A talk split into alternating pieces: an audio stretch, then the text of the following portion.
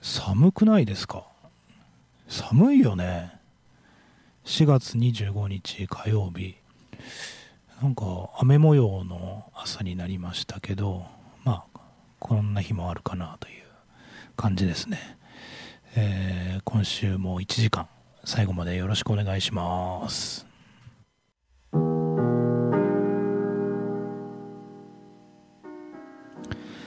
世界8億9000万のスバルタクシーファンの皆さんおはようございます。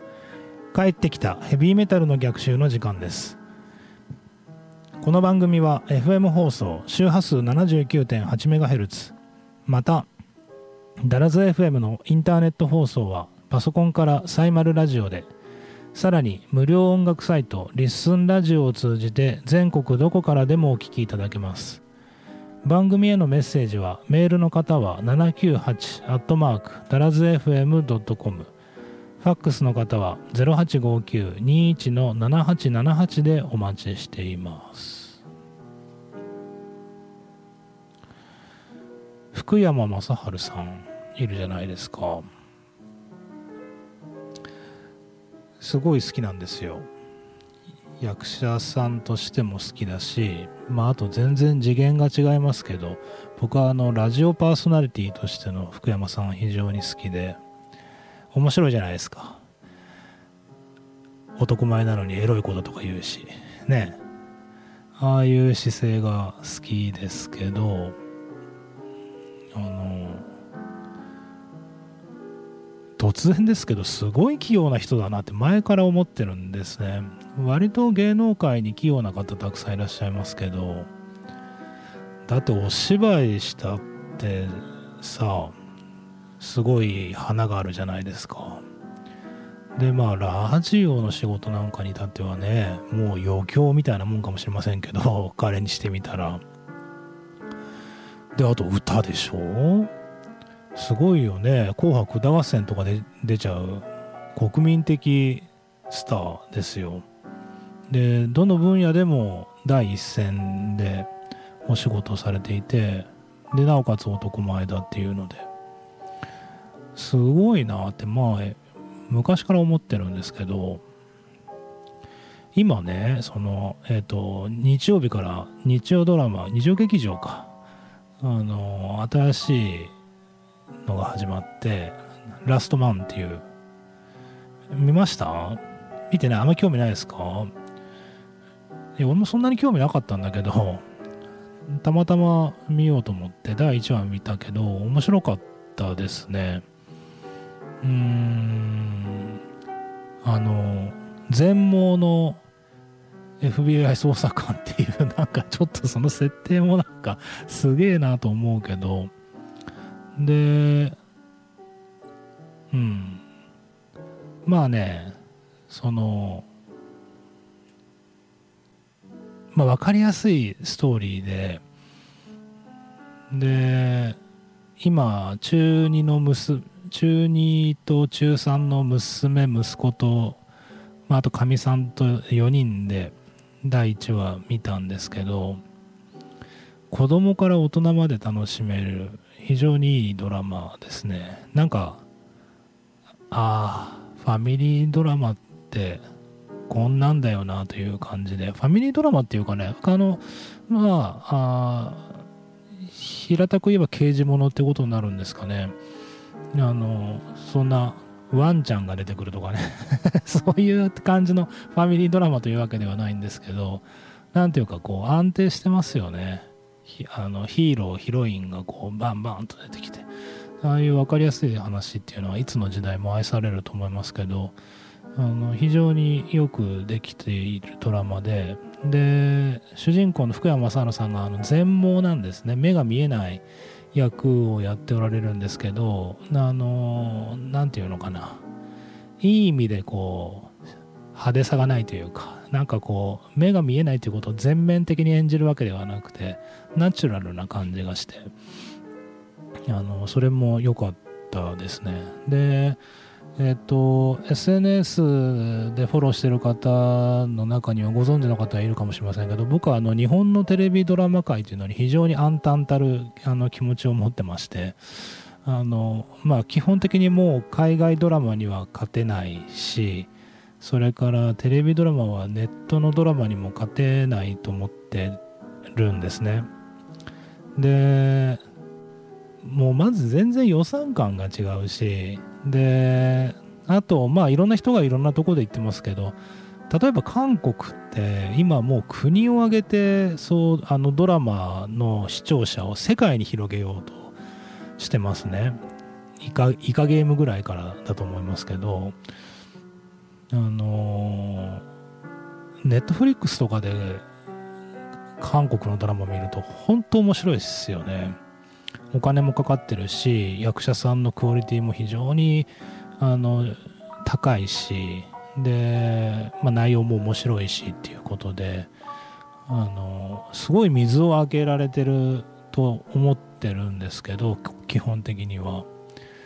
で日本もねあの日本のドラマもいいドラマっていうのは今みんなネットフリックスとかアマゾンプライムとかあっちの方に行っちゃっててなんかテレビドラマってなんかもうどうなっちゃうんだろうなって思ってるんですけどまあそんな中ね今回のそのラストマンみたいな、まあ、ラストマンも言いたいことないわけじゃないんですよ。あの今田美美はなんか可愛い女の子いるじゃないですか。シャンプーとかの CM 出てくる。俺よくわかんないんですけどあれ娘が非常に高い評価するんですよ。でまあ可愛いなと思うけどなんかちょっとお芝居はね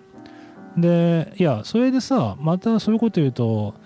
あの批判してとかって言うんだけど仕方ないと思うんですね。若いんだしね。でもさなんかああいう子出さないといけないんですかね。なんかもうちょっとその演技のうまいあの方でこう脇を固めたらいいと思うけどどうしてもそのまあね大人の事情なのかな。芸能人ってやつですか？いわゆるね。どうしても出さないといけなくなって。まあそれ言ったら福山さんもそうなのかもしれませんけどでもやっぱ福山さん実力があるんでね。あの実力ある人で固めたらもっといいんじゃないかとかっても思わなくない。まあでもそれはさ無意も蓋もないけど可愛い女の子が画面出てきたら映えますからね。娘もあの大喜びですよ。可愛い可愛いって言ってて。だからまあ悪くはないと思うしあの一生懸命頑張っておられるんですけどあの言いたいことはやっぱり何て言うかな本気の世界というか映画でもドラマでも本気の人たちっていうのはどんどんあのネットに移っていっちゃってる中で、えーと、テレビドラマ、ね、地上波いわゆる地上波ってやつですね。あの久しぶりにいいドラマが始まったなという、えー、そんな感想を持ちました。皆さんコンクール何かおすすめのドラマはありますでしょうか？さあ、えー、4月25日4月最後のオンエアなんですけどなんか先週の最後ちょっと血迷ったというかあの得意の浮気心で浜田真理の特集2週間やってるのになんか来週からはやっぱりメタリカの特集しようかなとかっていうあのついついあの出現を してしまいました、まあ、出現ってことはないんだけどあのメタリカのアルバムねまた話しますけど本当に素晴らしいです。なんか帝王が本当にチャレンジングで堂々としたアルバムを出したなと思うんですがとはいえねあのオンエアの次の日か浜田真理さんのニューアルバム「ソアがね発売になったんだけど聞いてみたらねいやもうなんかやられた。あの前評判とか聞いてたけどちょっとねここまでのアルバムを浜田さんが出す出せるっていうのはこれ素晴らしいなと思ったのでやっぱりここはちょっとあの元に戻して浜田真理さんの特集を今週とそれからゴールデンウィークが入ってると思いますが5月の2日かな、えー、2週にわたってお届けしようと思います。最新アルバム「ソアから、えー、たっぷりとお聴きください「Escape from Freedom」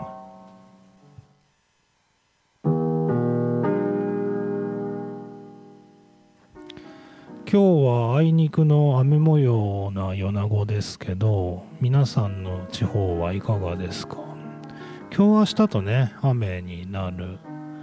みたいまあそんなに激しく降ってるわけではないですけどしとしと降っているぐらいですかね。でさあのずっとなんだっけ？週間天気予報を見てるんですけどあの気になるのはね29日の土曜日なんですね。で一つは先週の番組でもお話ししましたけどリラックマ食堂がありますからね29日は。えー、っとここダラズクリエイトボックスで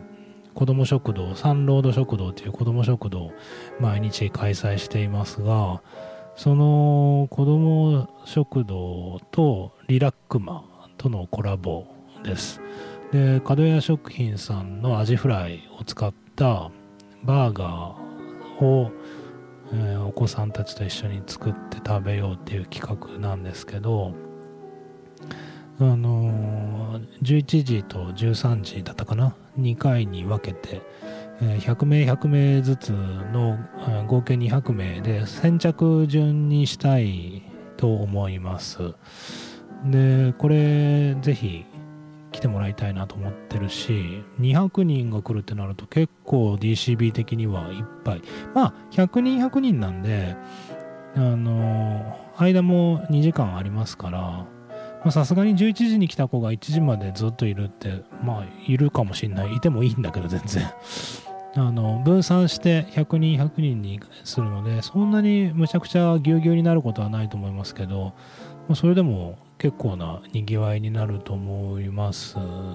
よね。でそれが1個とあともう1つはこっからちょっと行ったあれ 100m あるかないかぐらいですかね。パティオ広場っていうね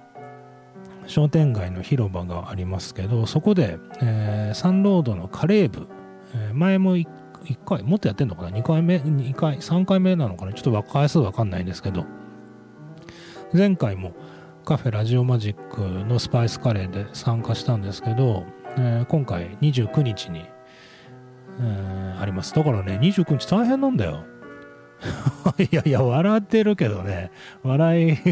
笑い事なんですけどね。あの、子供食堂やってカレーもやらないといけないから、あの、イベントでね、あの、サンロード食堂、サンロード食堂じゃないわ、えっ、ー、と、パチオ広場でカレーも出しますので、ぜひ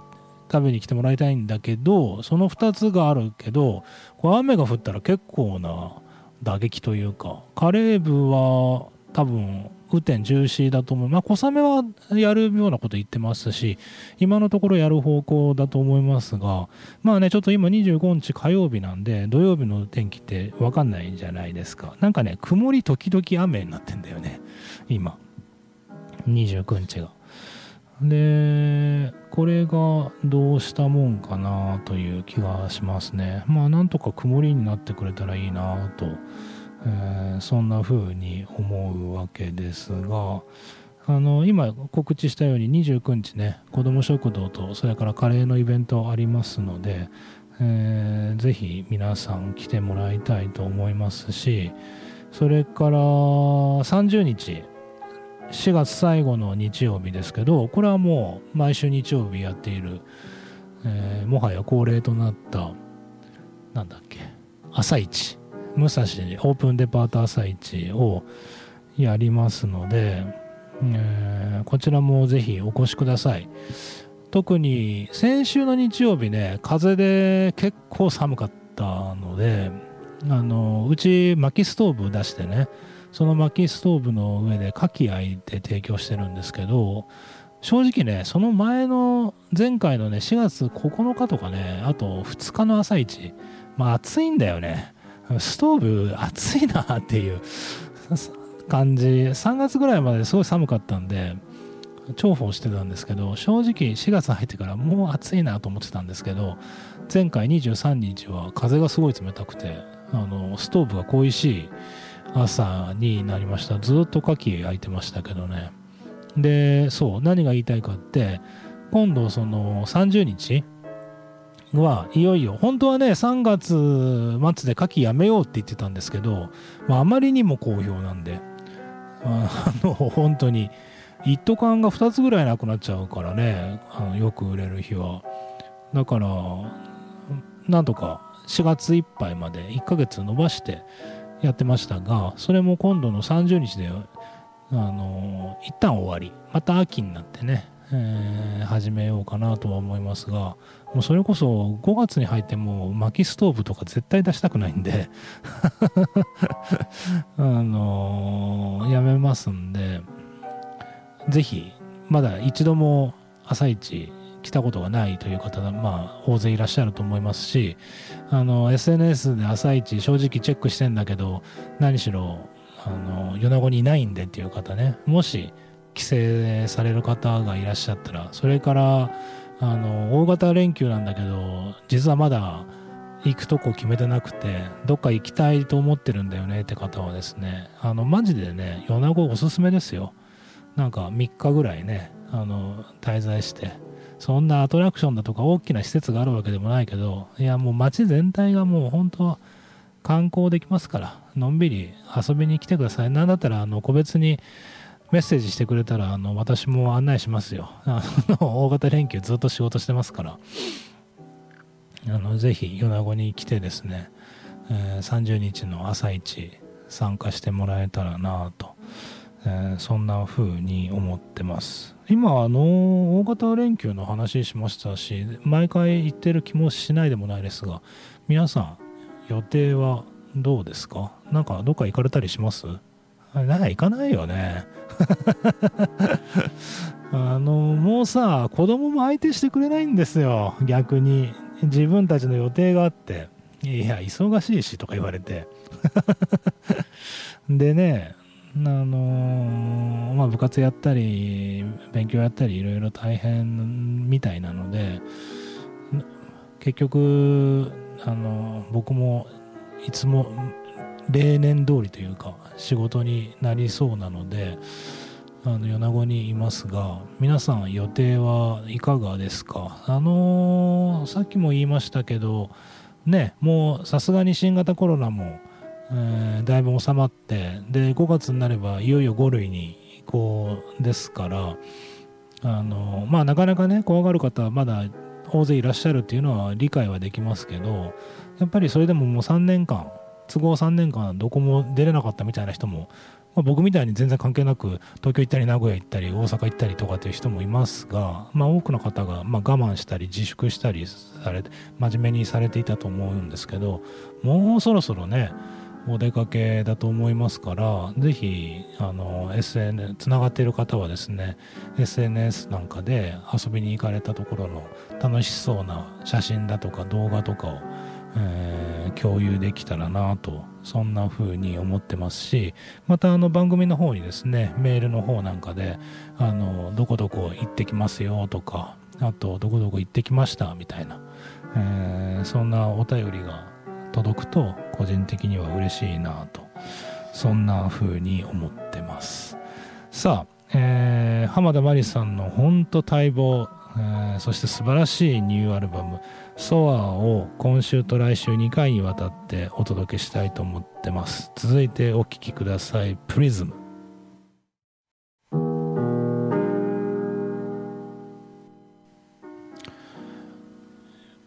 朝一の話しましたけどあのー、この前の日曜日ストーブ当たりながら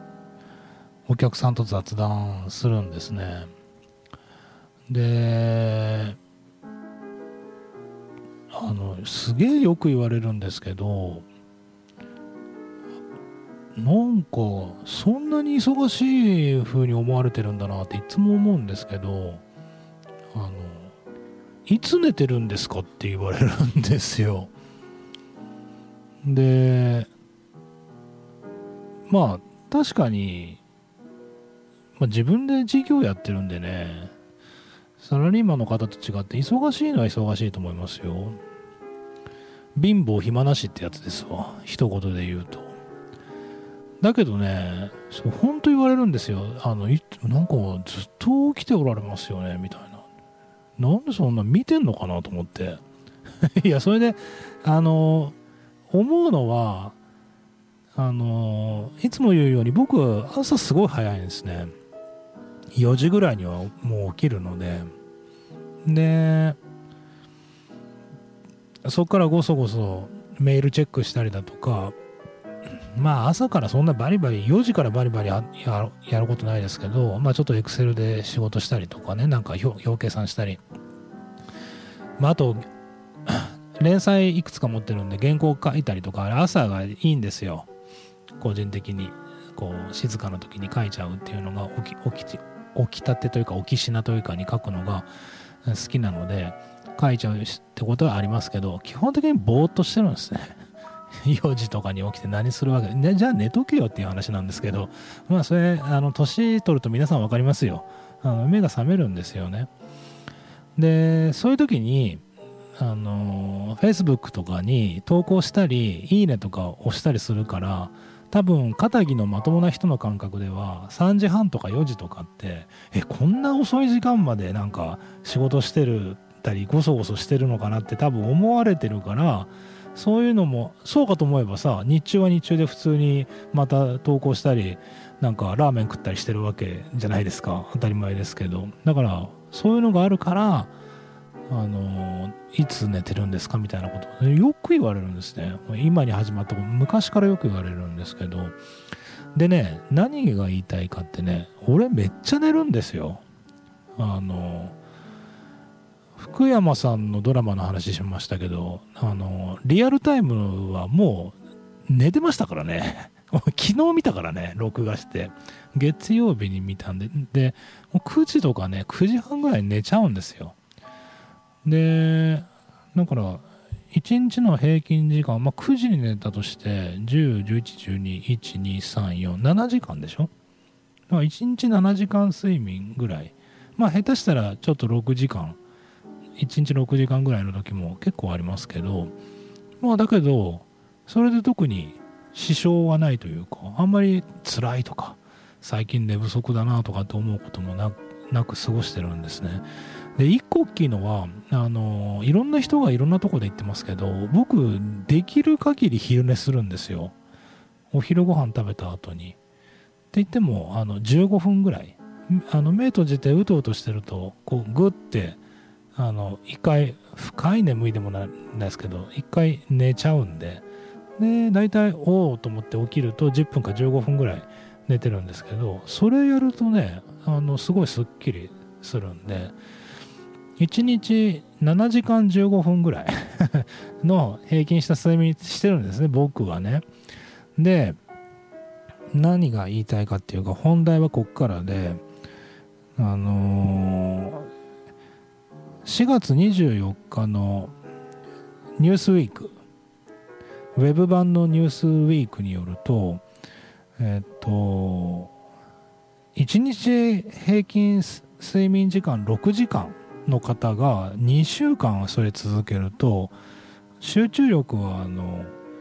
酩酊状態。なんかどっかに書いてあったな。なんか酎ハイを酎ハイ7徹夜した人の脳みその動きって酎ハイを8杯ぐらい飲んで酔った状態だって。8杯って結構だよね。酎ハイ8杯飲んだら偉いな。だと思うんですけどそれね徹夜した人の脳の動き。であの1日6時間睡眠を2週間続けると徹夜を2日続けた状態って言っておられますからそうなると都合中杯16杯。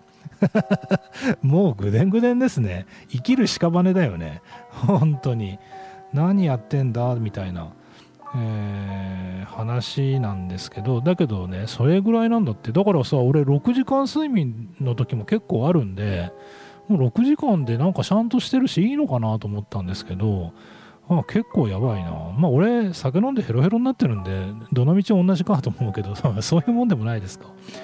なんか、あのよくわからなくなってきますけど、あのー、だから言いたいのは、やっぱり睡眠不足って良くないんだなと思って、うん、なのであのもしこれをお聞きの方でですねあの忙しくてなかなか睡眠時間が確保できないとかあと多いのはあの寝なくても大丈夫みたいな、ね、方いらっしゃいますけど大丈夫じゃないんであのしっかり寝てください。あの寝だめとかっていうのもあるじゃないですか。人間って寝だめできないらしいですよ。あれ嘘らしいんで寝だめしてるふりなだけであのー、本当にあの徹夜状態になってまあねその酎ハイが8杯なのか16杯なのかよく分かんないですけどとにかく酒飲んでまともな仕事できないじゃないですか。やっぱりそれと同じで徹夜とか睡眠不足が続くと仕事のパフォーマンスってもうどうしようもなく落ちてるんだなと思いますのでぜひ皆さんしっかり休んでですねあのお仕事をしてもらいたいなと。たまたまねあのニュースウィーク見てたらそういう記事が出てきてあそうなんだと思って6時間睡眠ダメなんだと思って、えー、読んだ次第です。さあ、えー、再三言ってるようにですね今月はえーと、浜田真理さん日本を代表するハードロックヘビーメタルシンガーの浜田真理さんの特集をやってて先週今週と、えー、6年前だったかなに出た「ミッション」っていうアルバム紹介しましたけどいよいよ今週からですねもうほんと待望のニューアルバム「ソア」を紹介しています。それでもう今日一日中言ってますけど本当に力作ですね。で浜田さんがどういった思いであるとかまああらゆる芸術とかあらゆる創作に関わることだと思いますけどそんな何ていうかこう狙ってね力作とか狙って名作とかってできないと思うんですけどこれだけの熱量があるこれだけのクオリティの高い作品をなぜ今の浜田真理さんが、えー、紡ぎ得たのかっていうのはちょっと僕自身いろいろインタビュー。今回の浜田真理さんは非常にメディアに出ててあの経緯だとか今感じていることっていうのは非常に盛んにお話しなさってますのでちょっと僕もそれこそ忙しいですけど彼女の発信を追ってどうしてこんなアルバムがえー、誕生したのかっていうのは自分なりに答え見つけてみたいと思ってますけど本当、えー、素晴らしいアルバムですし今ウィキペディア見たらさ彼女今年で60歳なんですね。還暦ですよ。どうするんですかこの還暦でこの奇跡のボイス。ねえ。本当に素晴らしい。で僕,、まあ、僕再三言ってますけどやっぱりハードロックとかヘビーメタルとかっていう音楽が大体その演者とかそのパフォーマーが高齢化になってきているっていうね問題がある中で、まあ、浜田真理さんも、まあ、60をそのお年を召しているっていう表現するのが適切かどうかは分かりませんけどやっぱり20代の頃をねあの30代の頃を知っているだけにあの一面ではやっぱり変わったと思います浜田さん。でその変わり方っていうのが何ていうか衰えたとかそういうものではなくてまさに円熟もうだなと。もう円熟という熟語が本当ふさわしい。で本当に声も素晴らしいしそれから楽曲のクオリティもはっきり言ってねあのまあどの時代の浜田真理さんが好きかってみんないろんな好みがあると思いますけどなんかもう今のこの素晴らしさに比べたら80年代の浜田真理っていうのはもう本当青かったなっていうあの思うんですよね。それぐらいあの今素晴らしいアーティストに本当円熟の域に達したなという、えー、そんな思いを抱かずにはおれませんね、えー、来週もう1週間詳しく紹介しますが今週はこの曲で、えー、お別れすることにしましょう。お聴きください「ノブレス・オブレージ」